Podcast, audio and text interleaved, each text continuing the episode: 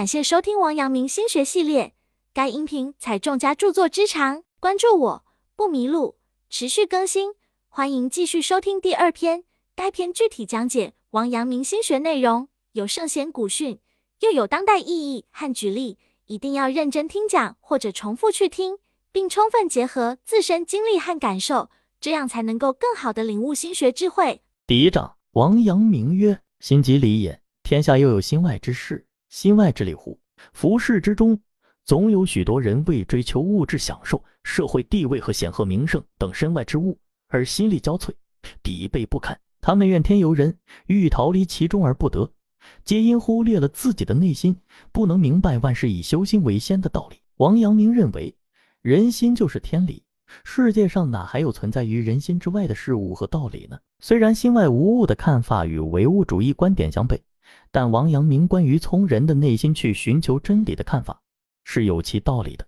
古人云：“相由心生”，意思是说人的心思会呈现在其外在表征之中。如此推敲，人的言语、行为等外在表征，则多为其复杂内心的反应。按照王阳明所言，欲使人的言行举止符合一定的规范，或是达到至善的境界，则要从其内心入手，而不是人心之外的事物。只有当内心达到了至善的境地，其外在的言行举止才能表现出善的一面。贪泉全名，据史料记载，贪泉地处广州北郊三十里的石门镇。传说人饮此水，便变得贪而无厌，故名。西晋时，朝廷派往广州的几任官员，差不多都以经济犯罪而被撤职查办。人们传说他们是因为喝了贪泉的水。后来，朝廷派去一位廉洁的名吏吴隐之，任广州刺史。到任之日。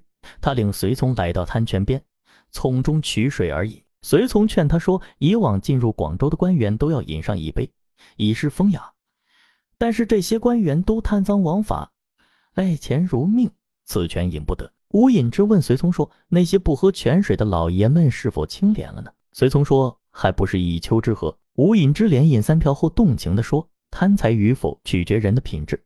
我今天喝了滩泉水。”是否玷污了平时为官清廉的名声？请父老乡亲们拭目以待吧，并赋诗一首：“古人云此水，以煞怀千金。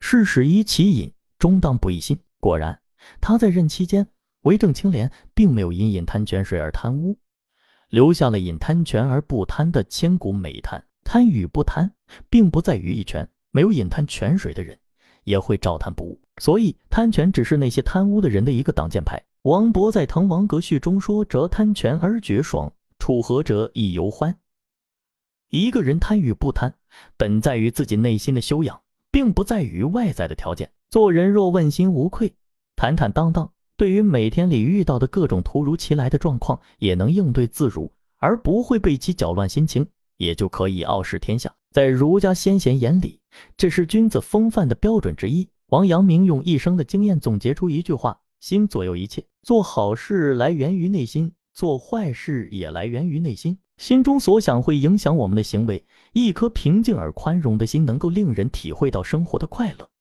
而一颗躁动而沉重的心，则令人陷入黑暗之中，找不到方向。只有以修心为先，才能更通透地知晓世间的道理，才能更真切地把握为人处世之道。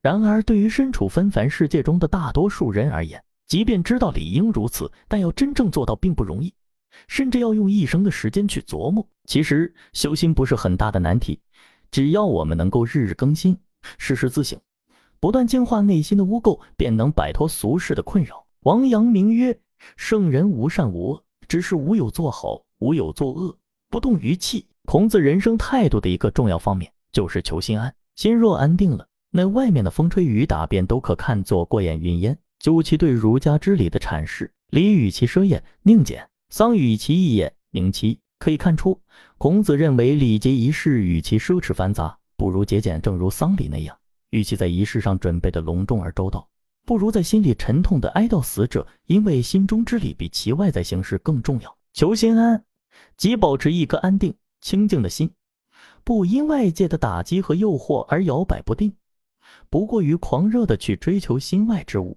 能够做到这一点并不容易，因为人的心境太容易受到外界的干扰。恶人受丑陋之心的牵引而做坏事，普通人也可能因为执着心、愧疚心等而使自己陷入痛苦。无法自拔。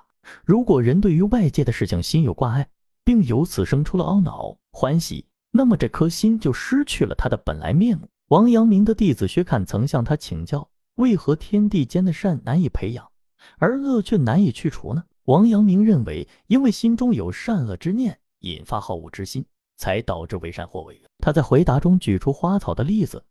当人们想赏花时，就认为花是好的，而它周围的杂草是恶的，因为那些杂草影响了赏花的效果；而当人们要用到那些杂草时，则又认为它是善的。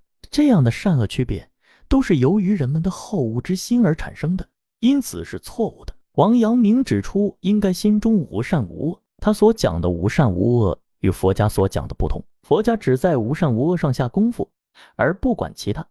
便不能够将此道理用于治天下，而圣人所讲的无善无恶，是告诫世人不从自身私欲出发而产生好恶之心，不要随感情的发出而动了本心。有一天，深山里来了两个陌生人，年长的仰头看看山，问路旁的一块石头：“石头，这就是世上最高的山吗？”“大概是的。”石头懒懒的答道。年长的没再说什么，就开始往上爬。年轻的对石头笑了笑，问：“等我回来，你想要我给你带什么？”石头一愣，看着年轻人说：“如果你真的到了山顶，就把那一时刻你最不想要的东西给我就行了。”年轻人很奇怪，但也没多问，就跟着年长的人往上爬。斗转星移，不知过了多久，年轻人孤独地走下山来。石头连忙问：“你们到山顶了吗？”“是的。”“另一个人呢？”“永远不会回来了。”石头一惊，问：“为什么？”“哎，对于一个登山者来说。”一生最大的愿望就是登上世上最高的山峰，但当他的愿望真的实现了，同时也就没有了人生的目标。这就好比一匹好马的腿断了，活着与死已经没有什么区别了。他，他从山崖上跳下去了。那你呢？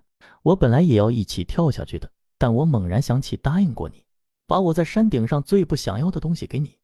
看来那就是我的生命。那你就来陪我吧。年轻人在路旁搭了个茅草屋，住了下来。人在身旁，日子过得虽然逍遥自在，却如白开水般没有味道。年轻人总爱默默地看着山，在纸上胡乱画着。久而久之，纸上的线条渐渐清晰了，轮廓也明朗了。后来，年轻人成了一名画家，绘画界还宣称他是一颗耀眼的新星。接着，年轻人又开始了写作。不久，他就因他的文章回归自然的清秀隽永，一举成名。许多年过去了。昔日的年轻人已经成了老人。当他对着石头回想往事的时候，他觉得画画、写作其实没有什么两样。最后，他明白了一个道理：其实，更高的山并不在人的身旁，而在人的心里。心中无我，才能超越。这位老人的境界不可谓不高。确实，更高的山在我们的心里。只有心中无我时，人才能攀越这座高山。人世间最可怕的不是做错事，而是心中动了歪念。倘若内心摇摆不定、狂热偏激，就会动歪念，就会继续做错事。这个时候，就只有倒空了自己，才会发现虚无。本节结束，感谢收听王阳明心学系列。该音频采众家著作之长，关注我不迷路，持续更新，了欢迎继续收听。